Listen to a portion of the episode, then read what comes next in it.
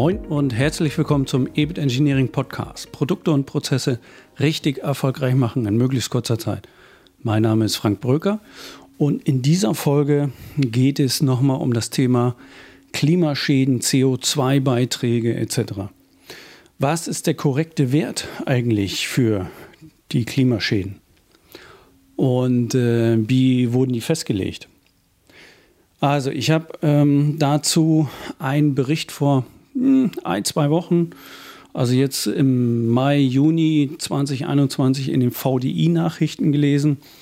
Und da war ein schöner Hinweis, dass aktuell ja der CO2-Kostensatz, ähm, also das, was an Klimaschäden verursacht wird, pro Tonne CO2-Äquivalent bei 195 Euro die Tonne liegt.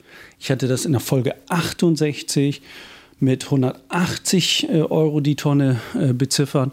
Das ist ein älterer Wert äh, vom Umweltbundesamt. Und was mich aber dazu veranlasst hat, hierzu noch eine Folge zu machen, ist der Hinweis dort in dem Artikel von dem Ingenieurskollegen, dass ähm, wenn hier andere Rechenparameter angesetzt würden, wir sogar von 680 Euro die Tonne CO2-Äquivalent ausgehen müssten. Und da bin ich dann auf die Suche gegangen. Ich habe dann nochmal geguckt, ähm, was führt denn zu einem Faktor von 3,5 von dem einen zu dem anderen. Und äh, da kann man dann gucken auf äh, der Seite vom Umweltbundesamt unter dem Stichwort Methodenkonvention 3.0 da kann man die Sachen dann auch nachlesen. In den Shownotes entsprechende Links, dass Sie dann da auch äh, beim Umweltbundesamt sich die entsprechenden PDFs kostenlos herunterladen können. Sind jeweils äh, über 60 Seiten, einmal methodische Herleitung und zum anderen dann äh, auch entsprechende Kostensätze für die unterschiedlichen äh, Dinge, also Verkehr, ähm, Atomkraft etc. pp. Also, dass man nachlesen kann, wie ist was eigentlich berücksichtigt worden. Ich muss sagen, ich habe dann irgendwann abgebrochen. Ich habe das äh, jetzt nicht äh, vollumfänglich wirklich alles durchgelesen. Mir war wichtig, jetzt nochmal zu gucken, okay, wie, wie kommt diese Differenz von 3, Faktor 3,5 äh, zustande? 195 Euro die Tonne äh, als Klimaschäden prognostiziert. Oder, wenn man es ein bisschen anders rechnet, 680. Das fand ich doch ein bisschen sehr krass, der Unterschied. So, und dann kann man ähm, dort ähm, also wirklich schauen, äh, dass schon kleine Veränderungen da wirklich äh, eine große Wirkung haben. Und zwar äh, im Teil Methodenkonvention äh, bezüglich methodischer Grundlagen. Äh, das ist Stand 12. Äh, November 2018. Kapitel 2.6 Diskontierung künftiger Kosten und Nutzen. Und da zitiere ich jetzt einfach mal einen Teilbereich heraus. Da ist nämlich geschrieben, bei Schäden, die in fernerer Zukunft eintreten, beeinflussen schon vermeintlich geringe Diskontraten das Ergebnis massiv.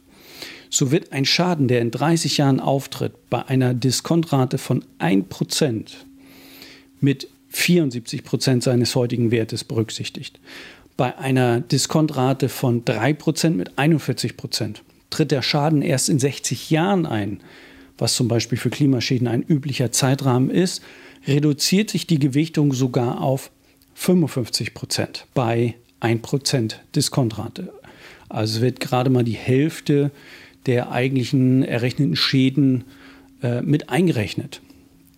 Und es geht noch weiter. Und 17% bei 3% Diskontrate. So, ähm, das aus der Unterlage. Äh, schon, schon kleine Hinweise von mir mit drin gewesen. Aber ähm, da sieht man einmal, äh, wie das zustande kommt. Also die 195 Euro pro Tonne CO2-Äquivalent sind mit 1% Diskontrate gerechnet. Das heißt, es wurde angenommen, dass ähm, ja, durch die Verteilung über die Jahre 60, 100, 150 Jahre, bis der Schaden dann wirklich durchschlägt, da dann einfach angenommen wurde, für die zukünftigen Generationen ist der Schaden ja gar nicht, wahrscheinlich gar nicht mehr so groß. Ja. sind natürlich Unsicherheitsfaktoren drin und so weiter. Hm, kann man das machen? Weiß ich nicht. Aber es ist letztendlich angenommen worden, dass dann für die zukünftigen Generationen der Wert des Schadens ein geringerer ist.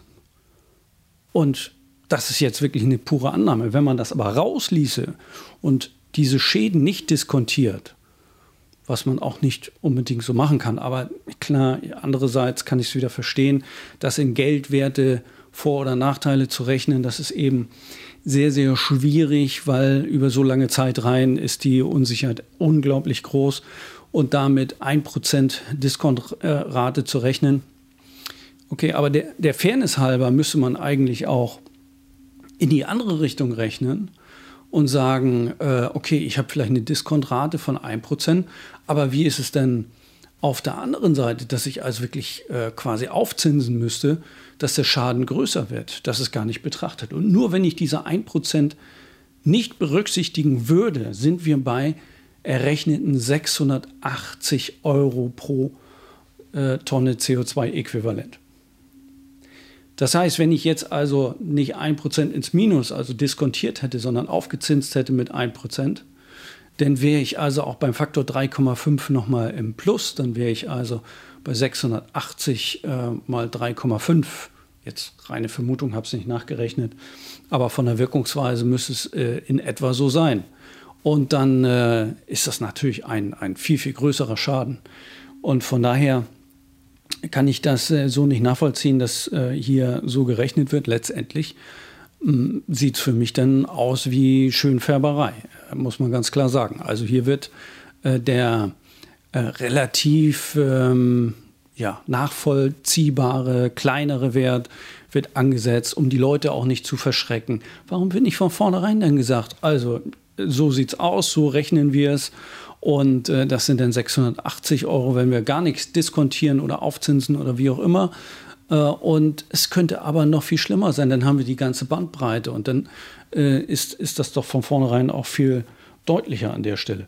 Finde ich schade, ist mir so noch nicht untergekommen. Ähm, kann jeder gerne nochmal auf mich zukommen und das äh, korrigieren und sagen, wie es denn wirklich gelaufen ist. Aber rein von der Kommunikation wirklich in die Öffentlichkeit kenne ich die 180 Euro beziehungsweise die 195. Vielleicht auch, weil die Medien das so schön vereinfacht haben. Ich weiß es nicht.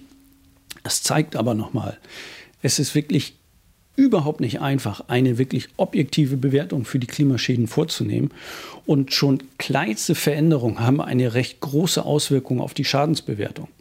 Daher sollten wir uns alle wirklich intensiv damit beschäftigen und die Werte, die uns von verschiedenen Seiten genannt werden, kritisch hinterfragen. Wer soll die Lasten tragen? So rechnet sich jede Generation das doch so hin, dass es ihnen gefällt, oder? Und ganz wichtig, und ähm, ich, ich ziele hier ja auf Unternehmer, Unternehmerinnen äh, und all diejenigen, die dann äh, wirklich ähm, hier mit äh, Unternehmen, Unternehmenswerten und äh, zukünftiger Entwicklung von Unternehmen zu tun haben. Hier müssen wir wirklich aufpassen, in welche Richtung das geht. Also die Lasten 195 Euro die Tonne halte ich persönlich für geschönt und wir sollten uns äh, auf einen massiven Wandel für die nächste Zeit einstellen. Also, das von meiner Seite. Machen Sie was aus den Denkanstößen und bis bald wieder, Ihr Frank Bröker.